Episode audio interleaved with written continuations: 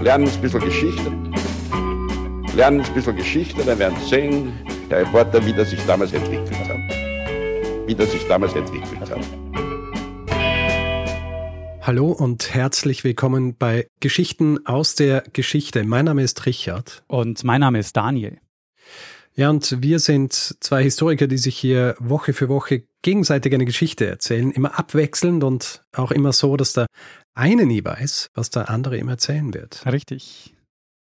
Bevor es hier jetzt aber weitergeht, kommt noch eine kleine Werbeeinschaltung. Werbung. Daniel. Ja. Jetzt waren ja gerade wieder die Oscars. Die Oscars. und du weißt, ich, ich schaue mir das immer an. Oh ja. So ein bisschen aus Nostalgie, aber natürlich auch, weil ich mich für, für Filme interessiere. Und Da schlägst du dir die Nacht um die Ohren. Das ist richtig.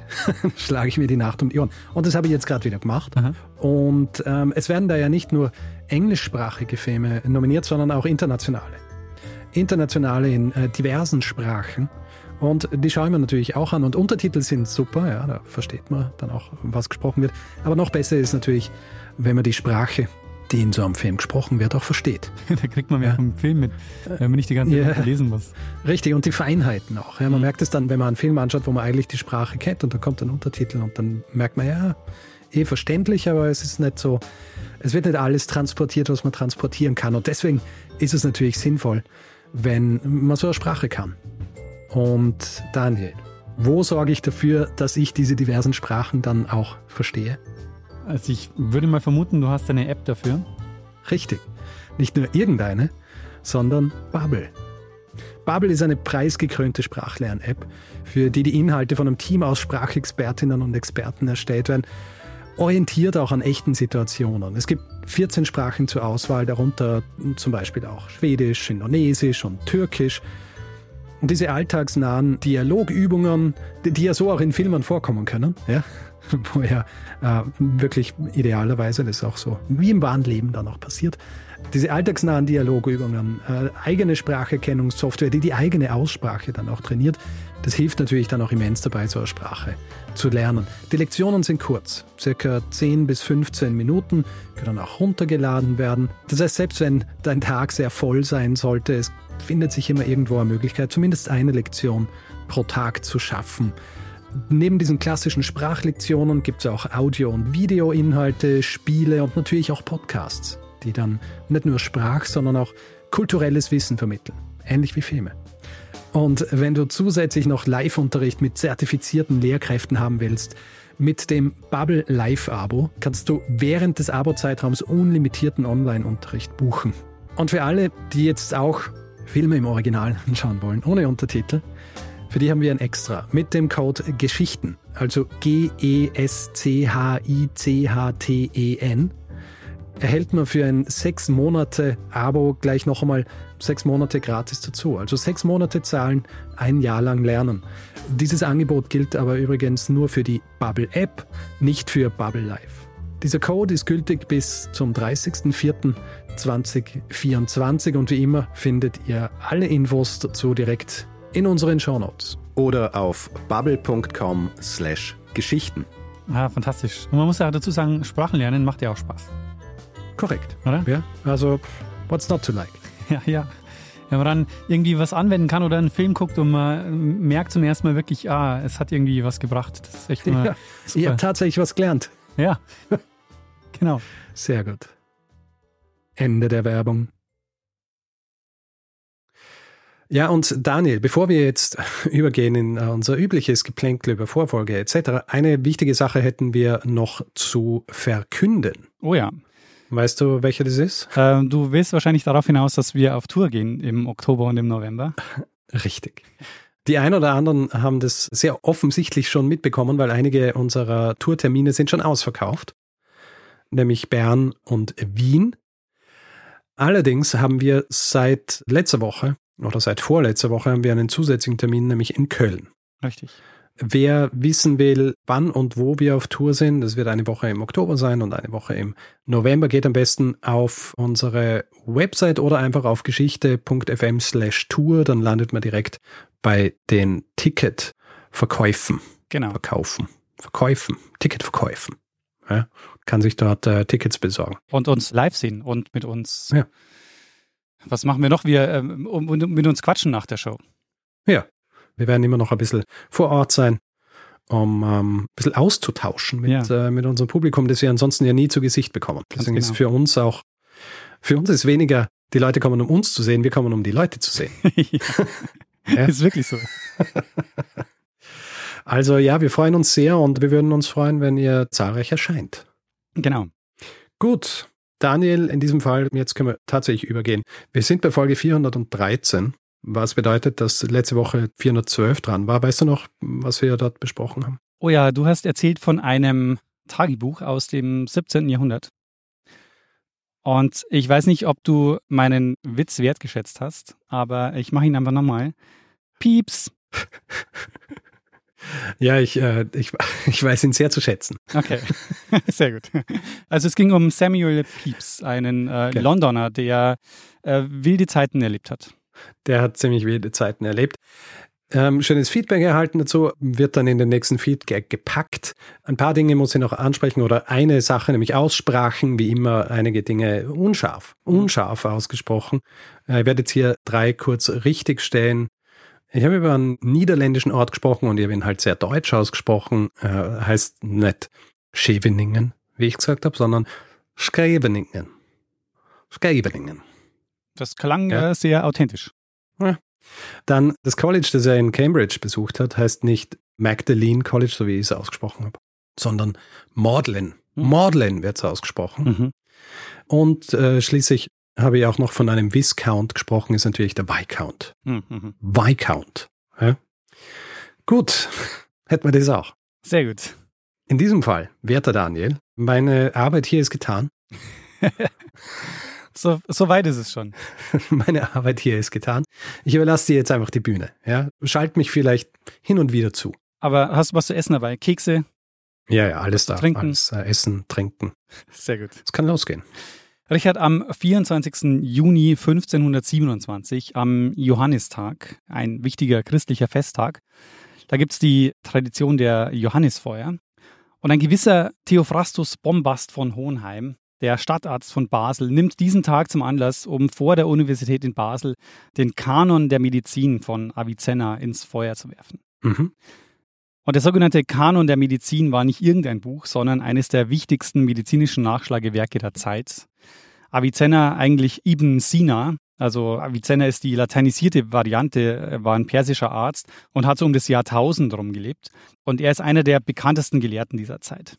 Der Kanon der Medizin hat fünf Bände und ist im Grunde die Zusammenfassung der gesamten römisch-griechischen Medizin. Deshalb ist es auch eines der wichtigsten Werke der Medizin für diese Zeit überhaupt, weil in diesem Werk wird das antike Wissen über die Vier-Säfte-Lehre nach Hippokrates und Galen in Europa verbreitet. Mhm. Und die Vier-Säfte-Lehre, die Humoralpathologie, war ja bis ins 19. Jahrhundert absolut prägend für die Medizin. Hm. Und der Kanon der Medizin hat sich ab dem 13. Jahrhundert, also dieses Buch von Avicenna, hat sich ab dem 13. Jahrhundert in ganz Europa als Standardwerk etabliert. Und also über diesen persischen Autor kommt quasi dieses Wissen aus der Antike dann wieder nach Europa und hat sich dann jetzt als Standardwerk etabliert und war bis ins 19. Jahrhundert wirklich so an den Universitäten das Standardwerk für die medizinische Ausbildung. Mhm. Und diesen Kanon der Medizin ins Feuer zu werfen, war natürlich ein echtes Statement. Aber das war noch nicht alles, wie wir gleich sehen werden. Nach diesen Ereignissen wird Theophrastus Bombast von Hohenheim nicht mehr lange in Basel als Stadtarzt tätig sein. Dafür macht ihn dieser Streit aber über die Grenzen der Schweiz hinaus bekannt. Und Richard, sagt dir der Name Theophrastus Bombast von Hohenheim was? Ja. Dann löst doch auf. Äh, werden wir in dieser Folge über Paracelsus sprechen? Richtig, wir werden in dieser Folge über Paracelsus sprechen. Weil du jetzt gleich schon äh, den Namen so ohne Überlegen gewusst hast, äh, wie viel weißt du über Paracelsus? Äh, tatsächlich nicht viel mehr. Ich glaube, ich habe mir in erster Linie seinen eigentlichen Namen gemerkt, weil es halt so ein lustiger Name ist. aber ich weiß natürlich, dass er äh, eben äh, eine wichtige Figur ist ähm, Ja. in dem Zusammenhang, aber ansonsten sehr wenig. Sehr gut, Richard. Dann würde ich sagen, schauen wir uns mal das ähm, ja doch sehr bewegte und ereignisreiche Leben von Paracelsus genauer an. Eine seiner bekanntesten Aussagen ist übrigens, alle Dinge sind Gift und nichts ist ein Gift. Allein die Dosis macht, dass ein Ding kein Gift ist. Mhm. Das ist eine seiner bekanntesten Aussagen, aber wir werden gleich noch hören, was es damit auf sich hat, weil es ist komplizierter als nur, alle Dinge können Gift sein, sondern das hat schon auch was mit seiner Lehre zu tun, wie er auf diese Aussage kommt. Theophrastus Bombast von Hohenheim ist wahrscheinlich der berühmteste europäische Arzt der frühen Neuzeit. Und wie es dazu kam, schauen wir uns jetzt genauer an. Hervorragend. Also nach ihm sind ja zahlreiche, ich habe gar nicht nachgeguckt, ob es in Wien auch so ist, aber es sind zahlreiche Straßen und Apotheken nach ihm benannt. Mhm. Das Interessante bei Paracelsus ist aber, dass der Großteil seiner Publikationen erst nach seinem Tod veröffentlicht worden ist. Also im Grunde erst durch seine Schüler und dadurch ist er überhaupt erst zu einer Legende geworden. Sein Leben ist bis zur Unkenntlichkeit überstrahlt vom Nachruhm, so hat es einer seiner Biografen bezeichnet. Also wir haben im Grunde genommen nur Zugriff auf die Legende Paracelsus, weil, wie wir gleich sehen werden, über sein Leben selber ist urkundlich so gut wie nichts belegt. Hm. Und um die Bandbreite mal zu demonstrieren, wie wir heute so Paracelsus wahrnehmen, du kannst dir nach Paracelsus benannte Tropfen kaufen, die wirken allerdings nicht über den Placebo-Effekt hinaus, die sind nämlich homöopathisch. Die Paracelsus-Medaille hingegen ist die höchste Auszeichnung der deutschen Ärzteschaft, die verliehen wird für außerordentliche wissenschaftliche Leistungen. Hm. Also bei Paracelsus werden alle irgendwie fündig. Und das liegt an seinem Werk, das äußerst umfangreich und schwer verständlich ist. Also es wird bis heute darum gestritten, ob Paracelsus ein Genie war, ein visionärer Arzt oder doch eher ein Scharlatan und ein Blender. Deshalb, Richard, sprechen wir heute über das unstete Leben eines Mannes, der, wie es in einer seiner Biografien heißt, ein untrügliches Gespür dafür hatte, sich Feinde zu machen. also einer, der die medizinische Lehrmeinung seiner Zeit, die Vier-Säfte-Lehre, strikt abgelehnt hat, der stattdessen eine neue Art von Medizin, eine ganz eigene Heilkunde propagiert, von der man aber halt auch nicht wirklich sagen kann, dass sie die Medizin auf einen modernen oder evidenzbasierten Weg geführt hat. Hm. Wobei man sagen kann, schon allein die Ablehnung der Vier-Säfte-Lehre ist schon mal ein Schritt, oder? Ähm, äh, ja, aber wir werden gleich äh, genauer auf Paracelsus Lehre eingehen. Schauen wir mal, okay. ähm, was du dann sagst. Mhm. Also Paracelsus ist in seinem Leben sehr viel unterwegs, äh, meist als Wanderarzt.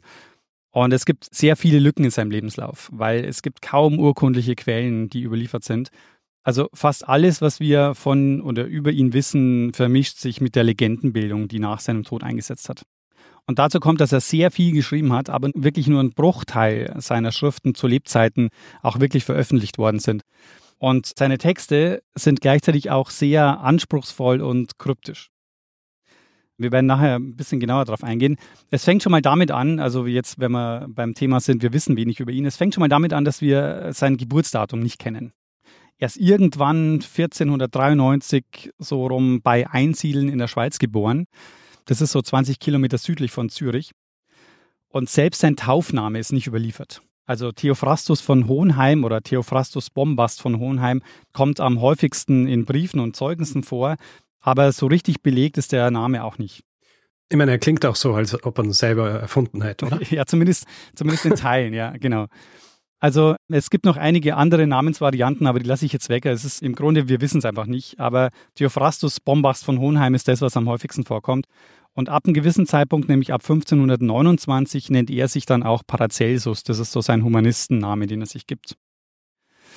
Der Name taucht dann zum ersten Mal nämlich in der Schrift auf, die er veröffentlicht 1529 und da heißt es auf dem Titelblatt Theophrastus von Hohenheim genannt Paracelsus. Also bedeutet das irgendwas? Ähm, äh, ja, es gibt so ein paar Theorien dazu, aber nichts Stichhaltiges. Ich habe das Gefühl, das äh, wird sich durch diese Folge ziehen, oder? Ganz genau. Es wird noch schlimmer, glaube ich.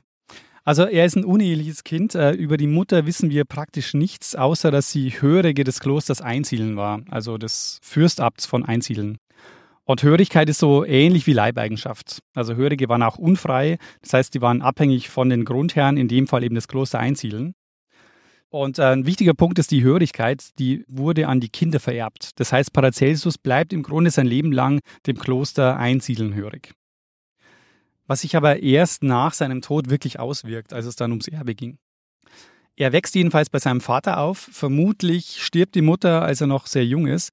Und er zieht dann mit seinem Vater schon bald nach Villach im heutigen Kärnten. Sein Vater hat dort als Arzt gearbeitet. Er hat nämlich ein Medizinstudium mit dem Titel Lizentiat der Arznei abgeschlossen. Das war fachlich im Grunde wie ein Doktortitel, aber der Doktortitel war teurer, weil für den Doktortitel hat man dann noch eine Promotionsfeier gebraucht und die Gebühren, die wollte oder ja, musste die der Vater von Paracelsus sich sparen. Hm. Jedenfalls Paracelsus studiert dann auch Medizin, allerdings ist nicht klar, wo überall, weil es existieren keine Matrikel. Also wir haben keinen Nachweis, dass er an einer Uni eingeschrieben war. Er selber sagt später, dass er in Frankreich und Italien studiert hat und an der Universität in Ferrara, also in Norditalien, dann zum Doktor beider Arzneien ernannt worden ist. Und mit Doktor beider Arzneien, also ist Leib- und die Wundarznei gemeint. Also im Prinzip innere Medizin und Chirurgie. In dem Fall war gemeint, die innere Medizin ist quasi so die klassische Medizin, also die, die mit Hilfe der Vier-Säfte-Lehre heilen wollten, also die Leibärzte und diejenigen, die wirklich die Wunden behandelt haben und operiert haben, das waren die Wundärzte. Mhm. In der Forschung geht man davon aus, dass er das Studium in Ferrara um 1515 rum abgeschlossen hat. Und danach beginnt eine längere Phase in seinem Leben, die als seine Wanderjahre bezeichnet wird. Eine Reiseroute lässt sich aber nicht eindeutig rekonstruieren. Also auch nicht, was er genau gemacht hat. Man geht davon aus, dass er als Feldarzt oder Militärarzt unterwegs war und bei einigen Kriegen verwundete Soldaten versorgt hat und so eben Erfahrungen gesammelt hat. Aber insgesamt muss man sagen, das gilt äh, für den Großteil seines Lebens, dass nicht genau klar ist, wo er überall ist und was er da so gemacht hat. Hm.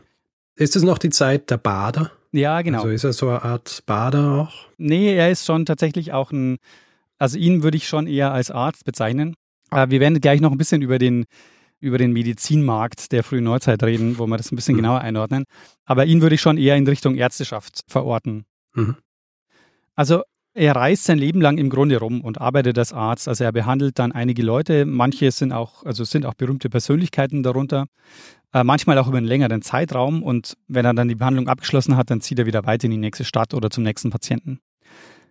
Ihm ist später wichtig zu betonen, dass er auf seiner Wanderschaft in diesen Jahren nicht nur bei den Doktoren, wie er das nennt, versucht hat zu lernen, sondern auch nachgefragt hat bei den, wie er schreibt, Scherern, Badern, Schwarzkünstlern und Alchemisten. Weil der Gesundheits- und Medizinmarkt war geprägt einerseits durch die studierten akademischen Ärzte, das waren eben die, die auf die Vier-Säfte-Lehre, die Humoralpathologie gesetzt haben.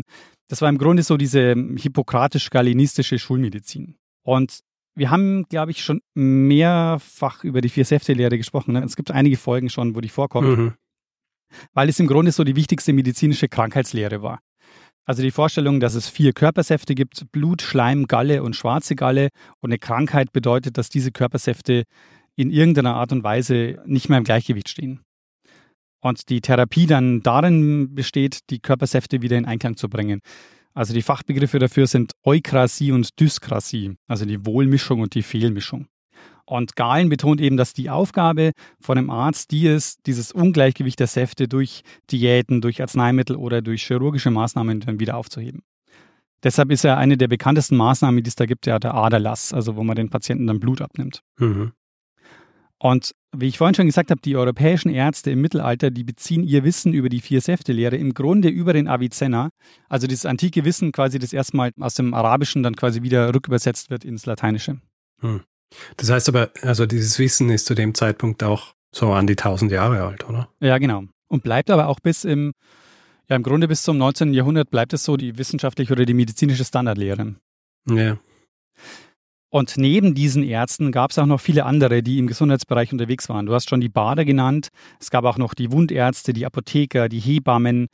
Das waren die, ja, im Grunde, die, die auch so eine Art medizinische Ausbildung auch hatten, also die auch eine Art von Qualifikation mitgebracht haben. Und es gab noch die sogenannten Quacksalber.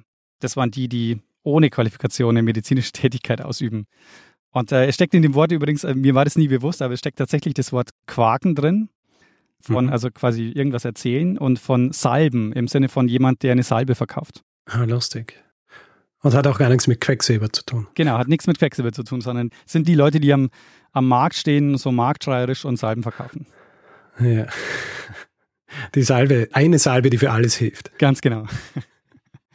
Und im Spätmittelalter etabliert sich dann neben der Säftelehre eine neue Form der Medizin. Und für die wird Paracelsus ihr wichtigster Vertreter. Und das ist die sogenannte medizinische Alchemie. Und was es mit der auf sich hat, schauen wir uns gleich an. Noch ist Paracelsus nämlich nicht so weit. Er beendet jetzt 1524 seine Wanderjahre. Wobei eigentlich beendet er die Wanderjahre nie, aber äh, er taucht jetzt zumindest mal wieder gesichert in den Quellen auf, und zwar in Salzburg. Aber ihn hält es irgendwie nirgendwo recht lang. Also er schreibt in Salzburg einige theologische Texte, weshalb er auch als Laientheologe gilt und verlässt die Stadt anscheinend recht fluchtartig. Warum und wieso ist unklar. Wahrscheinlich hat es was mit dem deutschen Bauernkrieg zu tun, der dort zu einem Aufstand führt. Und ab 1526 ist er dann in Straßburg im Elsass. und hat jetzt das Ziel, sich dort niederzulassen. Was man daran erkennt, dass er sich nämlich in dem Jahr dort das Bürgerrecht kauft. Aber auch dort hält sie ihn jetzt nur ein paar Monate. Dann verlässt er Straßburg wieder und zieht Richtung Schweiz und zwar diesmal nach Basel, wo Anfang 1527 einen seiner bekanntesten Patienten behandelt, nämlich Johann Froben. Sagt ihr der was? Johann Froben, nein. Johann Froben ist einer der bekanntesten Buchdrucker dieser Zeit und äh, verbringt in Basel viel Zeit mit Erasmus von Rotterdam, einem der bekanntesten Humanisten der Zeit. Hm. Und der Johann Froben, der hat eine längere Krankheitsgeschichte schon hinter sich, die beginnt 1521. Da stürzt er nämlich und verletzt sich am Bein, am rechten Fußknöchel. Und diese Verletzung wird über die Jahre immer schlimmer und er hat starke Schmerzen, sodass die Ärzte ihm schließlich raten, das Bein zu amputieren. Und um das zu verhindern, lässt er dann den Paracelsus aus Straßburg holen und der soll ihn eben behandeln. Aber wie er ihn behandelt, wissen wir nicht. Allerdings berichtet der Erasmus von Rotterdam, der eben auch gerade in Basel bei Froben war, dass ein Arzt von auswärts die Pein zu stillen wusste. Also hm. der Paracelsus wird geholt und offenbar gelingt es ihm, ihn von den Schmerzen zu befreien. Mhm. Und so kommt jetzt, dass Paracelsus 1527 nach Basel geht und dort zum Stadtarzt ernannt wird. Das war eine angesehene Stellung mit guter Bezahlung und das ging auch oft einher mit einer Stelle als Ordinarius an der medizinischen Fakultät, also einem Lehrstuhl. Allerdings aber den wirklich offiziell hatte, wissen wir nicht sicher, weil er seine Promotionsurkunde dort nie vorgelegt hat. Und auch die Ärzte dort an der Uni, die sind nicht besonders begeistert von ihm. Wir werden gleich sehen, warum, weil man muss sagen, diese Tätigkeit in Basel wird von Anfang an von Querelen begleitet. Also er wird dort auch nie als ordentlicher Professor anerkannt. Und das liegt daran, weil er in Basel keinen Hehl daraus macht, dass er von der klassischen Medizin nach Hippokrates und von Galen nicht viel hält. Und in seiner Vorlesungsankündigung vom Juni 1527, da schreibt er, dass er in seine eigene Lehrmethode einführen wird. Und in dieser Vorlesung, und äh, dafür setzt er dann täglich zwei Stunden praktische und theoretische Heilkunde an. Dafür braucht es, wie er schreibt, nur seine Lehrbücher. Weil seine Lehrbücher, wie er schreibt, sind nicht etwa aus Hippokrates und Galenus oder irgendwelchen anderen Lehrbüchern zusammengebettelt, sondern vermitteln das, was mich die höchste Lehrerin, Erfahrung und eigene Arbeit gelehrt haben. Hm. Er hält seine Vorlesungen auch in den Sommerferien, das heißt, die heißen deshalb auch Hundstagsvorlesungen. Und diese Ankündigung, die führt schon mal zu Protesten an der medizinischen Fakultät. Also den Hippokrates von den Galen so schlecht zu reden und außerdem die Vorlesung auf Deutsch und nicht auf Latein zu halten, was er nämlich auch vorhat oder was er auch macht, das stößt einigen schon ziemlich sauer auf. Mhm. Und dann legt Paracelsus am 24. Juni 1527 nach. Das ist die Szene, die ich am Anfang beschrieben habe. Er verbrennt öffentlich den Kanon der Medizin von Avicenna. Und das ist ein Affront, der nicht ohne Folgen bleibt. Also er selber beschwert sich dann beim Rat der Stadt später, dass man ihn daran hindern würde, weiter Vorlesungen zu halten. Und außerdem, sagt er, würden ihn die Basler Ärzte heftig schmähen. Für die Bücherverbrennung gilt allerdings, was für die meisten Dinge in seinem Leben gilt. Genau wissen wir es nicht. Also, hm. ob es wirklich der Kanon der Medizin war, das, weil ich meine, der Kanon der Medizin, musst du dir vorstellen, das war ein großes, mehrbändiges Werk. Das war äußerst wertvoll. Und das wirklich zu verbrennen, äh, Eventuell war es ein anderes Buch. Es gibt auch Quellen, wo es heißt, ein Büchlein hat er verbrannt. Dann kann es nicht der Kanon der Medizin gewesen sein, wenn es ein Büchlein war. Hm. Also ja, man weiß es nicht so genau. Vielleicht einfach symbolisch irgendwas. Wahrscheinlich. Ja. ja genau. Also, die, das Buch ist zu wertvoll, ich werde es nicht verbrennen, aber stellt es euch vor. genau. Und dann passiert noch was, nämlich sein berühmtester Patient stirbt, der Johann Fromm. Ende Oktober 1527 an einem Schlaganfall. Man lässt sich schwer sagen, ob es was mit seiner Behandlung zu tun hat, aber er war sein berühmtester Patient und er war auch im Grunde ja die Referenz, warum er in Basel zum Stadtarzt geworden ist. Und jetzt droht die Situation in Basel zu eskalieren. In der Stadt tauchen Schmähschriften auf, die an mehreren Stellen ausgelegt werden. Und in diesen Schmähschriften wird er zum Beispiel als Kakophrastus bezeichnet. Das Kakophrastus. Und es wird ihm nahegelegt, sich aufzuhängen. Also schon wirklich ernsthafte Drohungen. Mhm. Kakophrastus. Kakophrastus. Es schaukelt sich dann noch weiter hoch, weil Paracelsus, der behandelt dann einen hohen kirchlichen Würdenträger der Stadt. Erfolgreich, wie er sagt, aber der verweigert ihm das Honorar, weshalb es zu einer Gerichtsverhandlung kommt. Und Paracelsus verliert diese Gerichtsverhandlung und erfährt dann, dass ihm die Verhaftung droht, unter anderem, weil er das Gericht beschimpft hat. Und deshalb verlässt er jetzt fluchtartig die Stadt. Wie so oft, wann genau wissen wir nicht, ist nicht überliefert, aber seine Anstellung und der Wunsch oder der Versuch, sich hier niederzulassen, ist nach nur zehn Monaten gescheitert. Und Basel bleibt zeitlebens seine einzige feste Anstellung. Hm. Aber dieser Konflikt in Basel und seine öffentliche Kampfansage an die Vier-Säfte-Lehre, die macht ihn jetzt über die Schweiz hinaus bekannt und zum Feindbild für die akademische Ärzteschaft. Und ich weiß nicht, vielleicht hast du das schon mal gehört, er wird auch manchmal bezeichnet als der Luther der Medizin. äh, deshalb, weil er die Vorlesungen eben auf Deutsch hält und nicht auf Latein. Oh. Er ist zwar nicht der Erste, der das macht, aber eben der prominenteste. Mhm. Aber bislang ist dir vielleicht aufgefallen, hat Paracelsus noch nichts publiziert, außer seine theologischen Schriften. Aber das heißt, seine Vorstellungen von der neuen Medizin, die gelangen vor allem jetzt durch die Vorlesungen in Basel erstmals so richtig an die Öffentlichkeit. Was man auch sagen muss, weil das klingt jetzt vielleicht im ersten Moment so, weil er von Erfahrung spricht. Wenn er auch immer wieder betont, ja, dass seine Heilkunde auf Erfahrungen beruht, die er gemacht hat, dann könnte man im ersten Moment ja meinen, na gut, vielleicht geht es ihm ja wirklich um so einen Vorläufer einer modernen, evidenzbasierten oder experimentellen Medizin. Äh, das ist aber nicht der Fall, sondern er baut sich eine recht kryptische und komplexe Vorstellungswelt auf, die meistens als alchemische oder als alchemische Medizin bezeichnet wird. Hm. Eine, wie es ein Biograf formuliert hat, eine spekulativ-spirituelle Ganzheitsmedizin. Hm. Man muss sich das wirklich vorstellen, deshalb führe ich das jetzt auch erstmal so ein, bevor ich seine Theorien erzähle. Man muss sich das vorstellen so als mystische Gedankenwelt wirklich so typisch alchemistisch-mystische Gedankenwelt, die auch so ein bisschen kryptisch, absichtlich auch so ein bisschen kryptisch formuliert ist, dass man sie nicht ganz genau versteht, so dieses Geheimwissen. Mhm. Das baut sich nämlich auch nicht alles logisch auf und lässt sich auch nicht alles erklären. Also seine Schriften sind auch sehr komplex.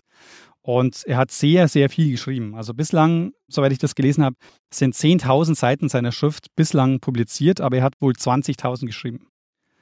Aber das ist jetzt mal vielleicht ein guter Einstieg und ein guter Zeitpunkt, um mal ein wenig in das Werk einzutauchen. Also wie gesagt, seine Schriften sind schwer verständlich. Ich gehe da jetzt auch nicht auf Details ein. Äh, es geht jetzt mehr darum, so einen Eindruck seiner Gedankenwelt zu gewinnen. Mhm. Grundsätzlich geht Paracelsus davon aus, dass Krankheiten eine Störung der alchemistisch-chemischen Prozesse im Körper sind. Du darfst sie aber nicht chemisch im modernen Sinn vorstellen, sondern im alchemischen Sinn. Es ist so, bei Paracelsus, es basiert alles auf den sogenannten drei Grundprinzipien. Und diese drei Grundprinzipien sind Mercurius, also Quecksilber, Sulfur, also Schwefel und Sal, also Salz. Und wenn diese drei Grundprinzipien in Unordnung geraten, dann entstehen Krankheiten. Hm. Und gemeint sind aber jetzt nicht die Elemente selber. Also da geht es jetzt nicht um die materiell-stoffliche Welt. Er meint jetzt nicht wirklich Quecksilber oder nicht wirklich Schwefel, sondern das sind quasi Prinzipien, aus denen wir bestehen. Hm. Der Überbegriff für seine Ideen ist die sogenannte Spargyrik. Hast du den Ausdruck schon mal gehört? Nein. Der taucht heute vor allem im Umfeld der Homöopathie auf das ist die medizinische Auslegung der Alchemie. Die nennt Paracelsus Spargyrik. Und Alchemia Spargyrica ist ursprünglich bei Paracelsus sein wichtigster Grundsatz der alchemistischen Arzneizubereitung. Bei der Alchemie geht es ja grundsätzlich um das Umwandeln von Stoffen. Also jetzt nicht so, wie gesagt, nicht so im chemisch-modernen Sinn, weil die sich ja nicht im modernen Sinn erklären können, welche Reaktionen da ablaufen. Aber bei der Spagyrik, also der medizinischen Variante der Alchemie, da geht es auch nicht um das Umwandeln, sondern geht es um das Trennen und Wiedervereinigen. Damit ist gemeint, dass man eine Ausgangssubstanz nimmt. Das kann was Pflanzliches sein, was Tierisches oder auch was Mineralisches. Also kann auch Quecksilber, Schwefel oder Eisen sein. Und dann wird, wie in der Alchemie üblich, das Ganze destilliert und Paracelsus beschreibt es dann, dass es getrennt wird. Und zwar so lange, bis nur noch ein Konzentrat übrig ist. Und dieses Konzentrat, das ist quasi in kleinster Menge das sogenannte wirksame Prinzip dieses Stoffs in Reinform. Und diese Reinform, dieses Prinzip dieses Stoffs, das man dann in Reinform in diesem Konzentrat vor sich hat, das nennt er Quinta Essentia, die Quintessenz. Mhm. Äh, die Quintessenz ist äh, in der Alchemie äh, ein recht beliebtes Motiv. Also es ist ein Stoff, der, der so lange destilliert und sublimiert wird, um am Ende quasi den in Anführungszeichen reinen Stoff zu haben. Ursprünglich stammt die Quintessenz, das fünfte Wesen, eigentlich von Aristoteles, der das für den Äther bestimmt hat. Aber die Alchemie nutzt eben diese Idee quasi von einem reinen Stoff und von diesem Konzentrat ganz häufig. Mhm. Und das unterscheidet jetzt eben die neue alchemistische Medizin von der vorherigen Medizin. Also diese vier-Säfte-Lehre Medizin, die setzen häufig auf Naturheilmittel. Und die alchemistische Medizin wie Paracelsus, diese neue Medizin, die setzen quasi auf Medikamente, die sie dann herstellen aus metallischen oder mineralischen Stoffen. Mhm. Ähm, Paracelsus macht das aber auch oft, so Quecksilbertherapien zum Beispiel. Äh, kann auch sehr ungünstig verlaufen. Oh ja, oh ja, also die Quecksilbertherapien, ähm, es ist schon so, dass viele Menschen zu dieser Zeit eine sehr hohe Quecksilberkonzentration im Körper hatten. Paracelsus übrigens auch. Mhm. Paracelsus ist jedenfalls weiter unterwegs. Nachdem er Basel verlässt, ist dann die nächste wichtige Station in seiner Biografie Nürnberg ab 1529.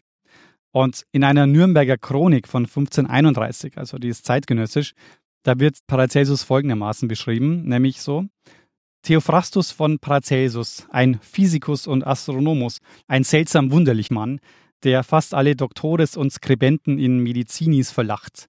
Den Avicennam soll er verbrennt haben, zu Basel in öffentlicher Universität. Also ein wunderlicher Mann, der alle Doktoren und Eingeschriebenen, also quasi Studierenden der Medizin verlacht. Hm. Also dieser Ruf, der eilt ihm quasi voraus. Sein Ziel, warum er in Nürnberg ist, ist, er will dort seine Schriften publizieren. Und ein paar kleinere Texte, die kann er auch veröffentlichen, aber dann erteilt ihm der Nürnberger Rat ein Druckverbot. Er darf dort nichts mehr publizieren.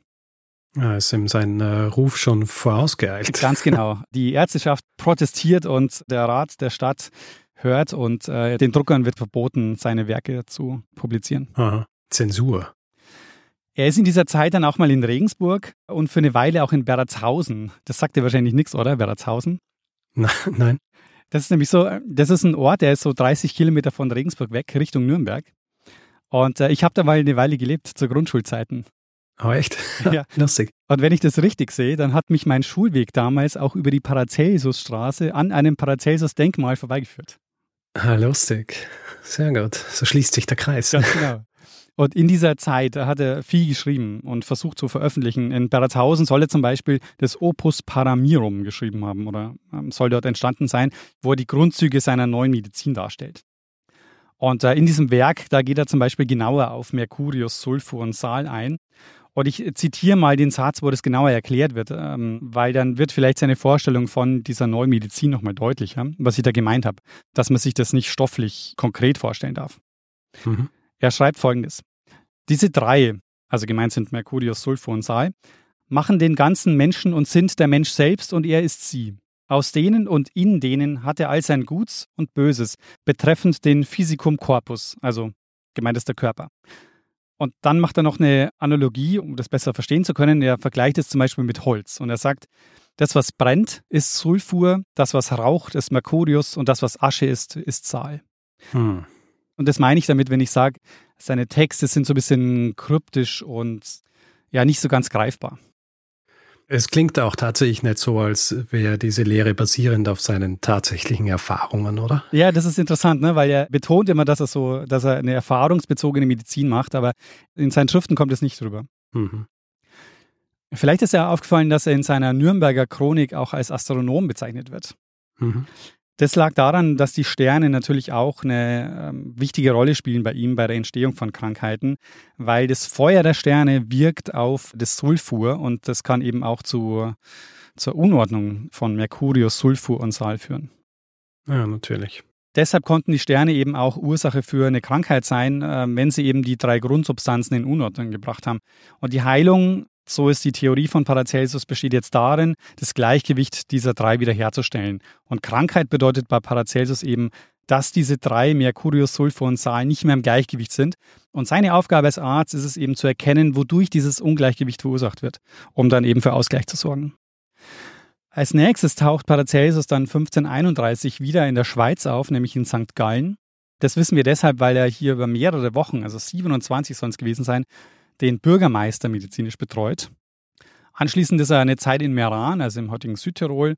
Dann verliert sich seine Spur wieder, er taucht in einigen anderen Städten wieder auf und wo man ihn dann wieder gut fassen kann, ist dann 1535, 36. Da ist er nämlich in Ulm und Augsburg.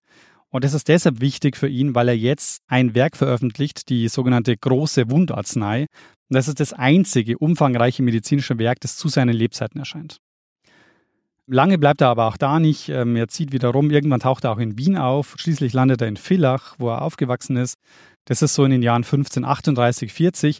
Und dann 1541 haben wir wieder eine der ganz wenigen urkundlichen Quellen über Paracelsus, und zwar wieder Salzburg. Hm. Ab wann er in Salzburg ist, ist unklar, aber wir wissen, warum er in Salzburg ist. Er schreibt nämlich am 21. September 1541 sein Testament. Aha das auch notariell beglaubigt ist. Und Paracelsus wird dort als hochgelehrter Herr Theophrastus von Hohenheim bezeichnet, als Doktor der freien Künste und der Arznei, der persönlich anwesend ist, aber, wie der Notar bemerkt, schwachen Leibes ist. Hm. Drei Tage später stirbt Paracelsus nämlich. Er wird in Salzburg dann auch begraben, ähm, zehn Jahre später umgebettet und zwar in die Vorhalle der St. Sebastianskirche in Salzburg, wo ihm auch ein Grabdenkmal errichtet worden ist, das man auch heute noch anschauen kann. Seine wertvollsten Hinterlassenschaften holt sich offenbar, was glaubst du, wer holt sich die?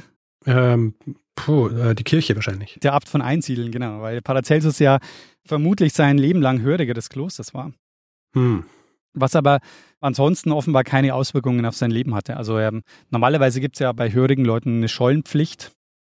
Mhm. Aber ähm, dürfen nicht weg, oder? Genau, dürfen nicht weg, aber offenbar, das hat es bei ihm keine so große Rolle gespielt. Haben sich halt gedacht, ja gut, was kann der bei uns schon machen? Besser, er ist weg.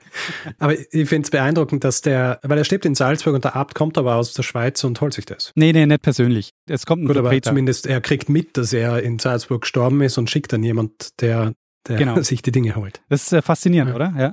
Ja, also er hat, ja es, man wird nicht reich, wenn man nicht halt drauf schaut, dass die Dinge, die einem gehören, dass man die auch äh, holt. Seine Knochen werden übrigens später nochmal untersucht, um herauszufinden, an was er gestorben ist. Lange ist nämlich vermutet worden, dass er eine Quecksilbervergiftung hatte. Hm. Das war offenbar nicht der Fall. Also er hat zwar eine hohe Quecksilberbelastung gehabt, aber man geht nicht davon aus, dass er an einer Quecksilbervergiftung gestorben ist. Mhm. Aber das Interessante ist, seine richtige Karriere, die auf seinen Lehren und seinen Schriften aufbaut, die hat erst nach seinem Tod begonnen, wo jetzt nämlich Stück für Stück seine ganzen Bücher veröffentlicht wurden durch seine Schüler. Und Paracelsus beeinflusst dadurch in den nächsten Jahrhunderten die Medizingeschichte, aber halt nicht in dem Sinne, dass er mit der Ablehnung der Vier-Säfte-Lehre für die Vorläufer der modernen Medizin sorgt. Aber er trägt halt eben zur Ablösung der Vier-Säfte-Lehre bei und eben zur Etablierung der alchemischen Medizin. Hm. Er ist so ein bisschen äh, vom Regen in die Traufe, oder? Ja, genau. Und das führt aber auch zu einigen Kontroversen um sein Werk. Also es gibt auch Schriften von Ärzten, die ihn als Zauberer und Sternnarren verunglimpfen. Aber entscheidend ist, dass sein Werk von Alchemisten im 16. und 17. Jahrhundert aufgegriffen wird und dann eben weitergeführt wird zur sogenannten Iatrochemie oder Chemiatrie. Das war der Versuch, eben die Alchemie für die Medizin nutzbar zu machen. Ich weiß nicht, ob du von dem schon mal gehört hast. Nein. Das ist quasi ein Zweig der Medizin, der ähm, kurzzeitig recht beliebt war, die Iatrochemie oder die Chemiatrie, gerade am Hof und bei Adligen, die dann aber eben verdrängt werden, auch wieder durch die moderne Medizin. Mhm. Aber das ist die alchemistische Variante der Medizin. Ja. Also es stellt sich jetzt natürlich die Frage, welche Rolle spielt er jetzt in der Medizingeschichte der Paracelsus, nachdem er ja heute auch noch so ein bekannter Name ist. Also man kann einerseits sagen, sein Aufbegehren gegen die vorherrschende Vier-Säfte-Lehre bleibt zu Lebzeiten eigentlich wirkungslos, aber seine Schüler und Anhänger, die knüpfen da an und verbreiten dann seine Lehren und bauen dann eben ihre Lehren auf seinen Schriften auf, die dann nach und nach veröffentlicht werden.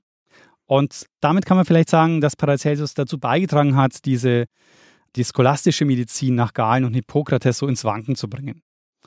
Aber richtig gestürzt oder richtig abgelöst wird die ja erst im 19. Jahrhundert. Mhm. Wenn man einen Zweig finden will, der in die moderne Medizin führt, dann vielleicht am ehesten der, dass seine Arbeiten Grundlage für die Chemiatrie sind, also die Iatrochemie. Und das führt über Umwege in die moderne Arzneimittellehre aber halt nicht, indem man seine Schriften wörtlich nimmt. Mhm. Das ist der, der Umweg, wo ich sagen würde, den muss man schon nehmen. Also man kann ja. mit Mineralien und mit Stoffen zu experimentieren und mit denen zu arbeiten. Das führt zwar ja, irgendwie in die Arzneimittellehre, in die moderne, aber halt nicht, indem man seine Schrift versucht, ähm, seine Rezepte nachzukochen. Ja. Also seine Spagyrik, also diese alchemistische oder alchemische Herstellung von Medikamenten, wird weitergeführt und im 17. Jahrhundert entsteht daraus diese Chemiatrie die dann, wie ich schon gesagt habe, im Hof und unter Adligen dann recht beliebt ist. Und das ist im Prinzip die Fortführung der Idee von Paracelsus, also das, was er als Spagyrik benannt hat. Und für eine Weile wird es sehr beliebt, also durch Leute wie den Johann Baptista von Helmont zum Beispiel. An denen sieht man nämlich auch so den wichtigen Unterschied von der alchemistischen Medizin dann zur Säftelehre. Bei der Säftelehre zum Beispiel, die stellen sich alles vor als ein Kochen und Garen. Also ein Fieber zum Beispiel, da kocht dann der Körper und äh, so stellen die sich die Körperfunktionen vor. Mhm. Bei den Spagyrikern ist es anders, bei denen ist alles so ein Gären und Fermentieren. Also, ne, die erklären sich alles aus diesen Umwandlungsprozessen, die sie aus ihren alchemistischen Experimenten kennen.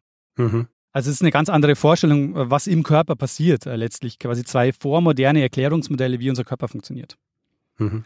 Es gibt dann sogar erste Lehrstühle für Iatrochemie an Universitäten so im 17. Jahrhundert. Und die kann sich zwar dann nicht durchsetzen, aber eben ein Zweig führt dann zur pharmazeutischen Chemie oder eben zur modernen Arzneimittellehre. Und es gibt noch einen anderen Zweig und das ist der Zweig, der führt eben in die Esoterik und Homöopathie. Hm. Und was man auch nicht unerwähnt lassen darf, ist, dass Paracelsus während der Zeit des Nationalsozialismus zu einer Galionsfigur erhoben wird. Also er wurde so inszeniert als der deutsche Arzt, der für den ideellen Vorläufer der NS-Medizin sorgt, also die neue deutsche Heilkunde. Oh, ja, ja. Es gibt dann auch zwei Filme über ihn, die in dieser Zeit entstehen. Also da wird er so als der Arzt gefeiert. Und ja, Richard Enten möchte ich äh, meine Geschichte über Paracelsus mit einem meiner Lieblingszitate von ihm, eine Weisheit, der man nicht widersprechen kann. Und zwar, der Mensch ist zum Umfallen geboren. Das ist es. Das ist schon. Der Mensch ist zum Umfallen geboren. Ja. Hervorragend. Ein, in, die, in, dieser Kürze und Prägnanz kann man wohl kaum widersprechen. Sag ich doch, genau, das sage ich ja. Das, äh, dieser Weisheit kann man nicht widersprechen. Das Einzige, was man wirklich belegen kann. Ja, Richard, äh, das war meine Geschichte über einen der bekanntesten europäischen Ärzte der Medizingeschichte, dessen Leben und Werk uns bis heute Rätsel aufgibt und der zu einer Legende geworden ist, bis heute von vielen Seiten vereinnahmt wird, der zu Lebzeiten umstritten war und im Grunde bis heute ist. Ah, so interessant. Ich habe keine Ahnung gehabt, dass der wirklich so in diesem pseudowissenschaftlichen Diskurs verhaftet ist eigentlich. Äh, also vor allem, ich meine, pseudowissenschaftlich, Wissenschaft so auf die Art und Weise, wie wir es heute kennen, ist ja da auch erst in der in den Startlöchern gewesen. Ja, genau. Aber ja, schau, ich habe mich nie beschäftigt mit ihm und habe mir gedacht, ja gut, er war halt irgendwie einer der wichtigsten und äh, Begründer äh, quasi unserer modernen Medizin, aber im Grund war er auch nur eine weitere Verzweigung, der sich dann aber halt gut, wie soll ich sagen, als Marketinginstrument geeignet hat für alle möglichen anderen Dinge. Ja, so kann man es vielleicht formulieren. Das ist echt ganz gut, ja. Also er war quasi eine weitere Abzweigung, ja, genau, die sich am Ende zwar nicht durchsetzt, aber die als Name bis heute so eine große Strahlkraft hat dass mhm. sie von allen Seiten vereinnahmt wird. Also Paracelsus, der Name ist quasi auch allgegenwärtig. Also ja, also es gibt auf jeden Fall sehr viel, was nach Paracelsus ja, ja. benannt ist. Ich glaube, es gibt sogar Paracelsus Bier. ja, ja, ja, richtig, genau, gibt's auch, ja. Ja, ja genau. Aber ich meine, Bier gibt's eh, sehr nach allen benannt. gibt Grund alle. Aber ja, sehr spannend, weil es halt wieder so, ähm, weil man könnte es eins zu eins eigentlich auf unsere Zeit umlegen. Auch so dieses da kommt jemand und lehnt irgendwas ab, lehnt in dem Zusammenhang lehnt er halt wirklich was ab, zu Recht. Ja, genau, aber er setzt dann durch seine eigene pseudowissenschaftliche Lehre. Ich meine, du hast vorhin ja auch die Homöopathie genannt und den Placebo-Effekt und so weiter. Und ich meine, da gibt es ja auch gewisse Parallelen, glaube ich, auch in den, in den unterschiedlichen Ansätzen, was dann wie wirkt. Ich glaube, da ist dann halt umgekehrt. Da ist nicht, dass er Essenz rausdestilliert wird, sondern es wird quasi ja Essenz raus verdünnt, ja. ja, ja. Also je mehr du verdünnst, desto, desto wirksamer. Ich meine, es ist alles so diese, diese unterschiedlichen Ansätze, die natürlich dann der heutigen modernen wissenschaftlichen Überprüfung nicht standhalten, aber die sich hartnäckig halten. Ja, genau. Es ist sehr interessant, weil so diese Verwendung im Technikbereich gibt es so diesen Begriff äh, Technobabble. Mhm, ja. Also, weißt du, dass du was beschreibst mit irgendwie komplexen technischen Begriffen und so weiter, aber es ist eigentlich Unsinn, den du beschreibst. Aber ja. die Tatsache, dass du diese Begriffe verwendet hast, die kann Leuten, die sich nicht wirklich damit auskennen, den Eindruck vermitteln, dass das, was du sagst, Sinn ergibt. Ja. Und das ist im Grunde auch ein bisschen was, was hier bei Paracelsus schon passiert ist und was sich so durch diese pseudowissenschaftlichen Dinge durchzieht. Ja. ja. Du verwendest Begriffe, die eigentlich irgendwie belegbar sind, verknüpfst sie mit anderen Dingen, wo du dann halt irgendwie plötzlich eine Verknüpfung herstellst diesen beiden und die Legitimität des einen Begriffs verleiht das dann auch dem anderen Begriff, obwohl der das eigentlich gar nicht äh, haben sollte. Ja, verstehe. Das ist spannend. Und man kann ja trotzdem auch sagen, ne, also vielleicht war er auch für seine Zeit ja auch ein äh, sehr guter Arzt. Also was in seinen Schriften und was ihn hm. so zu einer Legende macht, muss auch nichts mit seiner praktischen Arbeit zu tun haben. Also es könnte auch sein, dass er ein genialer Wundarzt war. Hm, ja, ja total. Das heißt, glaube ich, übrigens Legitimation. Das war das Wort, das ich gesucht habe. Ja. Nicht Legitimität. Ja, ja, ja. Also wer jetzt schon dabei war, Mail an mich zu schreiben, äh, Legitimation. Ähm, also ob es gewirkt hat, was er gemacht hat zu jener Zeit. Und ich meine, es ist ja auch wirklich, du hast es ja auch beschrieben, so dieser, dieser Markt, dieser Medizinmarkt zu jener Zeit. Ja, der war ja dicht ja. und eben in alle möglichen Richtungen. Und ich glaube, hier ist auch wirklich so dieses Ding gewesen, was in dem Moment geholfen hat, hat geholfen. Ja, ja. Ähm, ohne dass man versucht hat, dann irgendwie ein grundlegendes System draus zu bauen und das irgendwie allgemeingültig für andere Dinge zu machen. Und oft hat man halt wahrscheinlich nicht wirklich gewusst, warum das hilft. Das hilft, aber man hat es halt angenommen und äh, hat die Person, die einen dann entsprechend geheilt hat, hat man dann als einen großartigen Arzt und so weiter betrachtet. Ja, Ja, und genau. natürlich das auch so weitergegeben. Das ist halt das Problem, wenn du nicht so eine standardisierte Art der Behandlung hast, wie wir es heutzutage haben, wo du das dann auch wirklich abklopfen kannst auf Validität. Ja. Aber ich muss auch sagen, ich bin tatsächlich auch in meiner Vorbereitung überrascht worden, weil ich tatsächlich damit gerechnet habe, dass Paracelsus durch die Ablehnung der Vier-Säfte-Lehre quasi so ein Vorläufer der modernen Medizin in irgendeiner Form schafft. Und bin dann davon schon überrascht worden, dass das nicht der Fall ist. Ja. Aber ich meine, ich glaube, wir können uns grundsätzlich darauf einigen, dass es gut ist, dass die Vier-Säfte-Lehre ähm, nicht mehr gelehrt wird und Ja. angewandt wird. Ja. Ja, das stimmt. Sehr gut. Sehr gute Geschichte. Ich frage mich tatsächlich, wie viele Leute wissen, dass dieser Paracelsus, der wirklich so medizinisch, also wirklich so ein bisschen ja auch steht für die Medizin und so als Aushängeschild, dass das im Vergleich zu dem, was wir heute als moderne Medizin kennen, ähm, was ganz anderes war. Ich glaube, das ist den allerwenigsten bewusst. Also so wie Äh, ähm, so wie es mir auch nicht bewusst war, dass er so eine alchemistische Medizin betrieben hat. Nee, ich glaube, das wissen die wenigsten, oder? ja. Weil er Also auch so. Vor allem in dem Moment, in dem Alchemie hört, weiß man auch schon, okay, das ist äh, ein bisschen was anderes. Ja, ja, genau. das, was wir heutzutage machen. Ja. Aber äh, sehr, sehr spannend. War das ein Hinweis oder bist du selber auf diese interessante Geschichte gestoßen? Ähm, ich bin selber auf diese Geschichte gestoßen, gibt keinen Hinweis und mich überrascht sie ehrlich gesagt, weil Paracelsus ist schon so ein bekannter Name. Und eigentlich Hm. dachte ich mir, da habe ich doch bestimmt schon Hinweise bekommen, aber Ja, vielleicht. Ähm, manchmal habe ich auch das Gefühl, wenn ich nachdenke über irgendwie potenzielle Geschichten, dass ich mir denke, ah, die Geschichte ist einfach zu straight. Mhm. Also das ist einfach irgendjemand, äh, war ein hervorragender Arzt und so weiter und ist vielleicht im Rahmen dieser Zeit erzählt ganz interessant, aber es gibt nicht wirklich so einen Hook. Ja? ja, ja. Aber hier gibt's den schon, weil er, weil er halt tatsächlich, weil man tatsächlich ganz andere Dinge erwarten wird, wenn man sich die Lebensgeschichte von Paracelsus anschaut ja, und auch ja. den Einfluss, den er gehabt hat und die Dinge, die er gemacht hat. Ja, genau. Was äh, übrigens Literatur angeht, es gibt sehr, sehr viel über ihn und äh, ich habe mal zwei Biografien rausgesucht, wo ich sagen würde, die, die lohnen sich, da kann man sich äh, einen sehr guten Überblick verschaffen. Zum einen ähm, sehr kurz von einem Medizinhistoriker von Udo Benzenhöfer gibt es eine Biografie, die heißt Paracelsus. Und äh, ein bisschen ausführlicher das Buch von Pirmin Meyer, das heißt Paracelsus, Arzt und Prophet. Mhm. Sehr Wird, gut. wird schon, äh, da, ja, genau, da wird zum Titel schon deutlicher. Ja, ja. ja. Es ist immer schwierig von, äh, und meine, wir tun es hin und wieder, wir versuchen es aber nicht zu sehr zu machen, von unserer Warte aus auf solche Zeiten zu schauen. Ja, ja. Und auch solche, natürlich ist für uns einfach heutzutage zu sagen, ja, das ist Unsinn und äh, weiß ja jeder und, und das kann so nicht funktionieren, aber ähm, tatsächlich, wenn wir uns anschauen, an was Leute heutzutage noch immer glauben, ja, ist vielleicht auch gar nicht so abwegig. Also, dass das damals wirklich für, für voll genommen worden ist. Ja, Ja, und er klar. wirklich auch damals als visionär betrachtet wurde. Ja, ja, genau. Also man kann ihm ja aus der Gegenwart nicht vorwerfen, dass sein Erklärungsmodell nicht stimmt. So wie auch bei der Vier-Säfte-Lehre. Also die, Mhm. das war eine anerkannte Lehre und insofern kann man den Leuten, die damals danach gelebt haben, ja auch nicht den Vorwurf machen, dass sie äh, medizinisch falsch behandelt haben. Ja. Meine, wir haben ja tatsächlich auch öfter mal schon in dem Podcast über Dinge gesprochen, wo das richtige Ergebnis rauskam, aber aufgrund der falschen Prämisse. ja, stimmt, ja. Oder die Erklärung einfach falsch war. Ja, ja, Und das ist halt viel passiert und das ist wahrscheinlich bei ihm auch viel passiert. ja, das stimmt. Das stimmt. In irgendeiner Biografie habe ich auch den, oder war es ein Interview, wo jemand beschrieben hat, weil es kam eben schon öfter vor, dass Leute so eine Quecksilbervergiftung bekommen haben und nach der Behandlung dann verstorben sind. Und dass Paracelsus das sehr gut dosieren konnte, dass er eben ein sehr guter, Ein sehr guter Dosator ja, war das Wort, das du gesucht hast. ja, ja, Aber ich meine, ist natürlich klar, dass er dann diesen Satz, äh, diesen berühmten auch prägt, weil wenn man mit, äh, mit Quecksilber arbeitet, sollte man besser wissen, wie viel man gibt.